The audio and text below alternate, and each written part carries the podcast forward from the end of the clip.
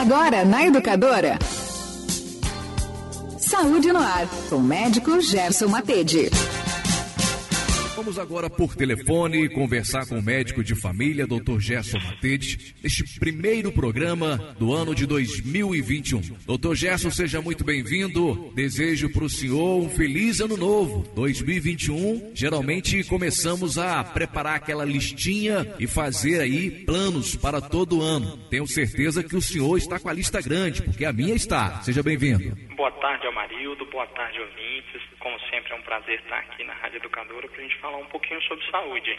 E assim como no programa passado, falamos muito sobre a retrospectiva em relação a 2020, os desafios que a gente enfrentou, é natural que agora, no primeiro programa do ano de 2021, a gente fala sobre, fale sobre os nossos planos, sobre a, os nossos desejos para esse ano em especial aqueles desejos de mudança e no momento de colocá-los em prática, realmente colocá-los em prática. Doutor, quando a gente inicia um novo ano, evidentemente que sempre há aquela expectativa de que coisas boas vão acontecer. 2020 foi um ano é, absurdamente complexo para todos nós. O que, que nós podemos esperar em 2021? Amarildo e, e ouvintes, né? Primeiramente, um ótimo 2021 a todos, né? Um feliz ano novo a todos, que eu não, não dei na minha introdução. Mas o que a gente pode esperar? É, é, eu acho que o, ponto decisivo sempre no início do ano, né, é, é as mudanças que a gente bota, pode botar em prática. Então a gente espera esse ano é, mudanças em relação a 2020. 2020 teve muitas mudanças em relação a todos os anos prévios. É, o que a gente gostaria é que a gente tivesse mais imunidade da população, que a gente diminuísse a pandemia, que a gente conseguisse retomar a nossa vida mais pra, próximo do normal ao que era antes de 2021. É, é natural que a gente tenha resiliência, que a capacidade de, de se manter dentro do seu padrão, né, apesar das intempéries externas, você conseguir retomar o seu estado natural. Isso é uma característica de alguns metais, né, que são resilientes, eles, eles se deformam e voltam ao normal. No ser humano, a nossa resiliência, nós nunca vamos voltar ao nosso estado anterior. A gente vai aprender, a gente vai adquirir conhecimento e isso vai gerar em nós mudanças. Nós vamos aumentar a nossa zona de conforto. A gente saiu da zona de conforto e a gente não voltou para ela. A gente ampliou e aí a gente tem novas capacidades, novas habilidades que a gente adquiriu com o aprendizado. E 2020 ele nos trouxe muitas novas habilidades por quê? Porque foi um ano desafiador e os desafios trazem aí perguntas e as perguntas vão nos movimentando para que a gente busque respostas e nós vamos ter algumas respostas, sim, como a gente já vinha tendo é, em 2020, nós vamos ter em 2021. Uma delas é a vacina, a vacinação que vem ocorrendo, né? Será iniciada no Brasil e isso vai trazer algum, alguma segurança para nós para aumentar a imunidade populacional. E aí nós vamos retomando. Tivemos aí um grande aprendizado com o cuidado com a saúde, o cuidado de se higienizar, de se proteger, de aprender a usar máscara quando tiver com algum quadro infeccioso para proteger o outro, né? Seja pelo coronavírus ou seja por qualquer afecção respiratória. E aí, que a gente pode esperar para esse ano é que a gente bote em prática esse aprendizado. Além desse aprendizado, nós não podemos esquecer de todas as nossas propostas que a gente ou propôs em 2019 e 2020 nos impediu de botar em prática, ou as novas propostas que apareceram em 2020 pelos desafios e que a gente deve colocar em prática o mais cedo possível que, que a gente sempre espera a mudança do ano para botá-las em prática? Não, a gente já deveria estar pensando em colocá-las desde sempre, não esperar a segunda-feira para iniciar a mudança. A mudança pode ser iniciada no sábado. É, eu não tenho que esperar o melhor emprego para começar a trabalhar. Eu começo a trabalhar, entro no mercado de trabalho, gero o meu network, os meus contatos, aprendo, é, meu trabalho vai sendo valorizado, eu vou tendo novas propostas eu vou subindo, ou no mesmo local de trabalho, ou com novas propostas. Então não espere o melhor momento para que você bote em prática aquela mudança que você quer, em especial em relação à saúde. Bote em prática o exercício físico, mude um hábito que você gostaria de mudar, aumentar a leitura, leia duas, três páginas por dia, não faça planos de 10, 15 livros por ano ou por mês. Faça planos que são é, plausíveis de serem colocados em prática. Não comece com uma hora e meia de exercício. Comece com 15, 20 20 minutos, que seja uma caminhada gratuita, eu vou empolgando e a partir daí eu pratico um novo esporte, ou eu vou para academia, né, dentro das limitações de uma pandemia ou ou à medida que for afrouxando as medidas, eu vou colocando em prática cada vez mais coisas que eu gostaria que vão me ajudar na minha saúde orgânica do meu corpo, né? Melhorar a alimentação, melhorar meu sono, melhorar o exercício físico e também botar em prática aquilo que a gente pode pensar para nossa energia psíquica, para nossa mente, né? Em especial pensando no janeiro branco, que, que é o mês aí de cuidado com a saúde mental. Então a gente também botar em prática melhores relacionamentos, é, gastar nossa energia psíquica com aquilo que realmente é produtivo ou com quem realmente produz para nós. E não gastar a energia com aquilo que é imutável, que eu não vou conseguir mudar, que eu, que eu não vou conseguir ter um retorno produtivo. Então, entrar no mérito de conversas construtivas e não de discussões improdutivas. Cuidar de relacionamentos que nos trazem amor, carinho, sensação de segurança e não aqueles relacionamentos que nos puxam para baixo, que nos deixam pior e que diminuem o nosso potencial. Nós temos que aproximar de pessoas que puxam o nosso potencial e despertam todo o nosso potencial para cima. Doutor Gerson, ainda há pouco o senhor citou então aí o Janeiro Branco que é voltado para a saúde, para saúde mental, né? A questão psicológica, e inclusive muito importante, sem dúvida, a gente iniciar o um novo ano não apenas com a saúde em dia, mas principalmente a cabeça. Penso eu que não adianta o corpo estar são se a, se a mente não tiver sã, né? Perfeitamente, Amarildo. A gente nas nossas conversas do programa Saúde no Ar, a gente fala inclusive da definição de saúde pela própria Organização Mundial de Saúde, que é saúde não é a ausência de doenças, e sim o bem-estar bio, psico, social e espiritual. Biológico, o meu orgânico, o meu corpo, né? O, o, o, psicológico, a minha cabeça, a minha mente, a minha sensação de bem-estar, né? de qualidade de vida, que é o que mais dá sensação de saúde. A, a, a, questão social é fundamental, né? A minha condição social sempre vai afetar a minha saúde, né? Positivamente ou negativamente. E, obviamente, o meu estado de espírito, a minha espiritualidade. O que, que é espiritualidade, né? Aquilo que me faz sentir maior que eu mesmo, que me faz sentir parte de, de um todo ou de algo maior do que eu, que me dá sentido à vida. E aí cada um vai ter a sua, pode ser através da família, do trabalho, da religião, do esporte, né? enfim, aquilo que te eleva, ou tudo isso junto. Então buscar cultivar isso é, vai trazer é, uma melhoria de qualidade de vida. E a sensação de melhor qualidade de vida é o que mais nos dá sensação de saúde. Não tem como a gente separar corpo e mente. A gente sabe que eles andam juntos, inclusive com estudos demonstrando a influência de um sobre o outro, né?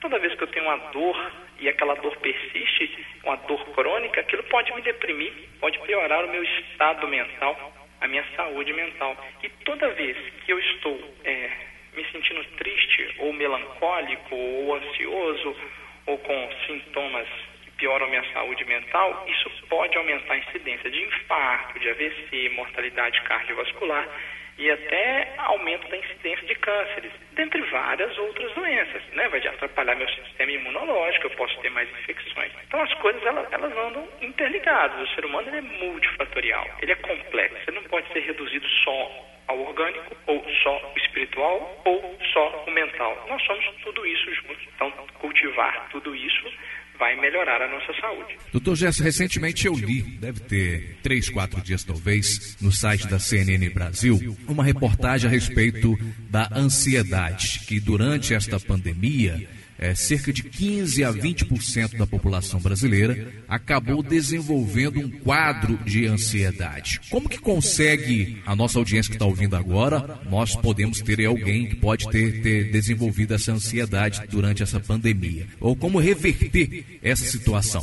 Amarildo, e a, reportagem que você leu é, com certeza é verdadeira. Na verdade, a a incidência de ansiedade na população geral já é alta, né? Cada vez mais a gente toma o medo, que é um, um sentimento primitivo que nos protege, que, né, que nos, nos, faz sobreviver como espécie. Então, se eu tenho medo de, de ser agredido, ou medo de pular da ponte, ou medo de entrar na frente de um carro, ele me protege como espécie. como proteger os nossos antepassados que viviam aí sobre riscos de outros animais. O medo moderno, ele gera aumento da ansiedade. Então, às vezes eu tenho medos ou inseguranças, às vezes até irracionais, não condizente com uma realidade plausível. Então, eu, tenho medo e receio, às vezes, de coisas até é, efêmeras ou, ou inexistentes, e aquilo piora a minha sensação de qualidade de vida. Vai aumentando a ansiedade, a pandemia, pela restrição de mobilidade, de movimentação, pelo isolamento social, pelo medo de adoecer, de adquirir a doença, o medo de morrer, obviamente, aumentou drasticamente a ansiedade da população geral. Então, assim, em consultório, todos nós médicos percebemos o aumento da busca por atendimento em saúde em função de aumento de ansiedade. É, às vezes a pessoa estava tranquila em relação à, à, pandemia, mas é restrição de atividade física, é, preocupação econômica, preocupação com a saúde da família. Vai acumulando durante um longo período, um mês, dois, três, nove, dez meses, a ansiedade vai aumentando até que chega uma hora que aquilo transparece de forma mais intensa.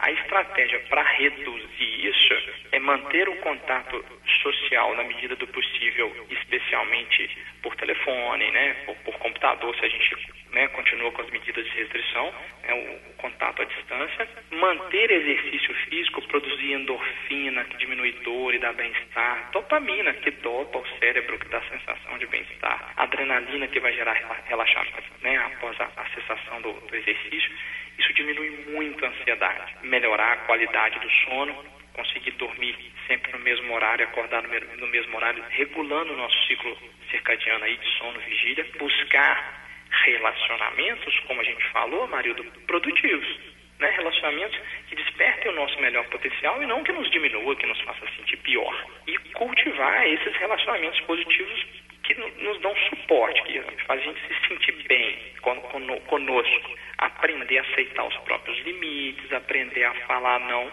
sem ficar ansioso com isso. Eu não consigo passar daqui. O cérebro, ele adora fazer uma coisa de cada vez. Então, concentre naquilo que você está fazendo. É comum algumas pessoas se gabarem de fazer duas, três coisas ao mesmo tempo, é, e às vezes isso estressa o cérebro. O cérebro ele não gosta disso. Ele gosta, inclusive, de padrões de repetição. É, a criança, ela adora ver o mesmo desenho várias vezes. Nós adoramos o refrão da música. A gente espera uma determinada nota musical, ó, vai vir um lá, vai vir um lá. O lá vem, o cérebro se sente confortável com isso. Por isso que a gente adora o refrão da música. A gente decora ele rapidamente. A gente gosta de repetir padrões. Então, tentar não estressar o cérebro com várias coisas ao mesmo tempo e sim usufruir do que você estiver fazendo. Se eu estou diante da entrevista com a Marildo, eu devo pensar na entrevista e não nos próximos pacientes que eu vou atender ou no que, que eu vou fazer hoje ao final do dia. Se eu estou almoçando, eu vou pensar no sabor do alimento. Estou bebendo líquido, pensar no sabor do líquido. E assim por diante. Eu estou estudando, vou pensar nos estudos, né? Você concentrando naquilo que você está realizando, diminui aquela energia estressante do cérebro. São algumas dicas relativamente simples, mas que a gente não para para pensar ou não bota em prática efetivamente. Essa nova forma de viver, falando da tecnologia, isso também pode gerar uma geração futura problemática, tanto de saúde mental, de saúde de um modo geral? Amarildo, os estudos falam que sim, né? Os estudos em pediatria, em medicina de família, dentro daquilo que a gente vê da psicologia, está se desenvolvendo cada vez mais. O, o, smartphone, né, o celular, ele é uma ferramenta relativamente recente, né? Começou assim, a se expandir em grande escala em 2012, mais ou menos, né? É, e, e, foi só aumentando, aumentando, e as pessoas estão utilizando cada vez mais. A tecnologia é uma ferramenta muito útil, muito bem-vinda. O celular ele aproxima aquelas pessoas que estão distantes e que às vezes não tinham tanto contato, mas ela pode distanciar as pessoas próximas fisicamente. E aí eu deixo de concentrar no meu alimento, no meu trabalho, no meu relaxamento, né, no meio do trabalho, para concentrar ou em trabalho ou às vezes num, num lazer bobo, fugaz, numa mensagem que passou e que se eu não visse não ia mudar a minha vida. E às vezes a gente fica achando que não pode perder nenhuma informação, que não pode perder nenhuma mensagem da rede social, e isso não é produtivo. Né, e o vínculo excessivo com a tecnologia é prejudicial, em especial para as crianças, que têm um universo infinito na frente delas, mas um cérebro ainda imaturo para lidar com essas informações infinitas. Como a gente falou aqui, a criança gosta de coisas repetitivas, ela gosta de direcionamento, de segurança. A gente falou isso no último, no penúltimo programa, né? Sobre a importância de dar limite. Então a criança precisa disso. Se ela interage com o YouTube ou com uma outra ferramenta de mídia social muito aberta, ela tem um excesso de propagandas, de informações, ela tem sensação que ela queria ter tudo aquilo, mas ela já nem sabe o que, que é melhor para ela. Então ela se perde. E é natural, a criança dorme pior, ela fica ansiosa, ela fica mais irritada, o estímulo luminoso excessivo atrapalha, atrapalha o sono, né? Para produzir melatonina a gente precisa de redução da luz. Por isso que pessoas que moram em zona rural, com menos incidência de luminosidade, tendem a dormir mais cedo. A gente da, da, região urbana tende a dormir mais tarde. Um dos motivos é o barulho, o outro é a luminosidade excessiva. Deixar o celular de lado para deitar na cama, deixar o celular de lado para conversar, deixar o celular de lado para comer, é, vai, vai ser muito produtivo para a nossa saúde mental e nós não vamos estar perdendo profissionalmente. Senão a gente deixou de trabalhar no horário comercial habitual para passar a trabalhar o dia inteiro. Doutor Gerson, esse ano que está iniciando, 2021, há sim penso eu que a maior expectativa por parte da humanidade, uma vacina, apesar que já temos países que já estão sendo vacinados, no Brasil há uma expectativa de pelo menos até fevereiro é, já ter sido iniciado aí a vacinação em boa parte da população. Para a gente finalizar, o que que nós podemos esperar sobre a questão da pandemia? Vamos nos acostumar com esta pandemia que parece que vai continuar ou devemos relutar, mas claro, mantendo aí os protocolos de segurança? Uma das características é, do ser humano, que pode ser muito positiva ou em determinadas situações gerar comodismo, e aí não é tão positivo, é a nossa capacidade de adaptação. Então a gente vai povoar aí do Polo Norte ao Polo Sul do planeta em condições extremas de frio, em condições extremas de calor, de condições extremas desérticas. A gente tem seres humanos vivendo e vivendo feliz. Então a gente acostumou com alguma parte disso, a gente aprendeu a lidar, a gente está se adaptando. Vão ter algumas melhorias, sem sombra de dúvida, à medida que a população vai adquirindo imunidade. Isso é natural das epidemias, cientificamente falando. Com o advento aí das vacinas, a gente vai tendo mais segurança ainda para ir retomando. O aprendizado com medidas de segurança em termos de infectibilidade, o uso de uma máscara, isso deve persistir com a gente, né?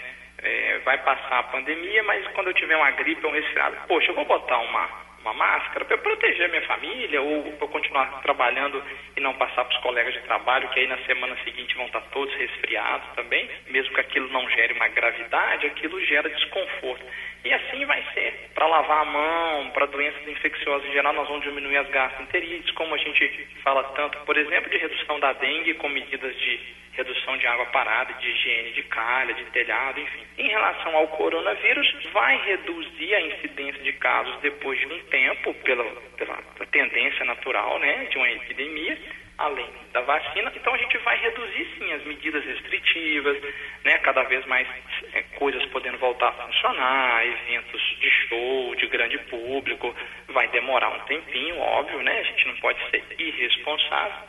Mas se a gente pensar sobre aquele lockdown completo, a gente já ganhou muito, né? Nós tivemos aí um aumento de liberdade. Isso aumentou os casos, mas a tendência é que aos poucos os, os casos vão diminuindo por uma questão natural de imunidade populacional. É gradual. A gente tem que ter paciência que a resposta, como nada na vida, a resposta vem imediatamente. O, o sucesso profissional não vem de uma hora para outra. O sucesso em saúde, ou a perda de peso, ou a manutenção é, de um resultado esportivo vem com esforço. E a pandemia não é diferente, né?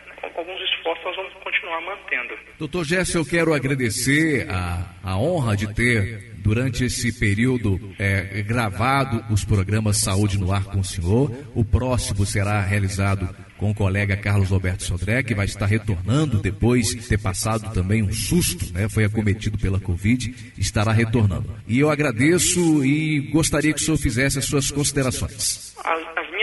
Considerações finais ficam em agradecimento ao ano de 2020, que foi maravilhoso. É, ao final desse ano, infelizmente, né, por uma questão de saúde, é, o Sodré não pôde continuar. Tive o prazer de gravar com você, Marilda, e agradeço, agradeço as conversas antes da gravação e depois e o aprendizado. Assim como fica o meu enorme agradecimento ao nosso querido Sodré, é, que desde o início do ano de 2020 me ensinou muito sobre entrevistas, sobre como é, me portar diante do rádio, né, que era uma novidade para mim, e foi um enorme aprendizado, a oportunidade que a rádio me deu, é, que o próprio Sodré me deu, que a Unimed me deu de estar aqui falando sobre saúde, sobre qualidade de vida e de alguma forma podendo atingir um pouco mais além do, da, da labuta diária do consultório. E eu agradeço muito a você a, pelas palavras, agradeço aos ouvintes que foram nossos companheiros, que eles continuem em 2021 e que o nosso Sodré possa retornar com muita saúde, né? Que estamos todos com saudade dele. Tivemos o prazer de estar com você nesse tempo, estaremos em outros programas. Mas que bom que, que o nosso Sodré está retornando. Doutor Gerson Matede, nosso muito obrigado, agradeço o carinho e na próxima semana o senhor retorna. Retornaremos sim, sem dúvida. Muito obrigada, Marildo.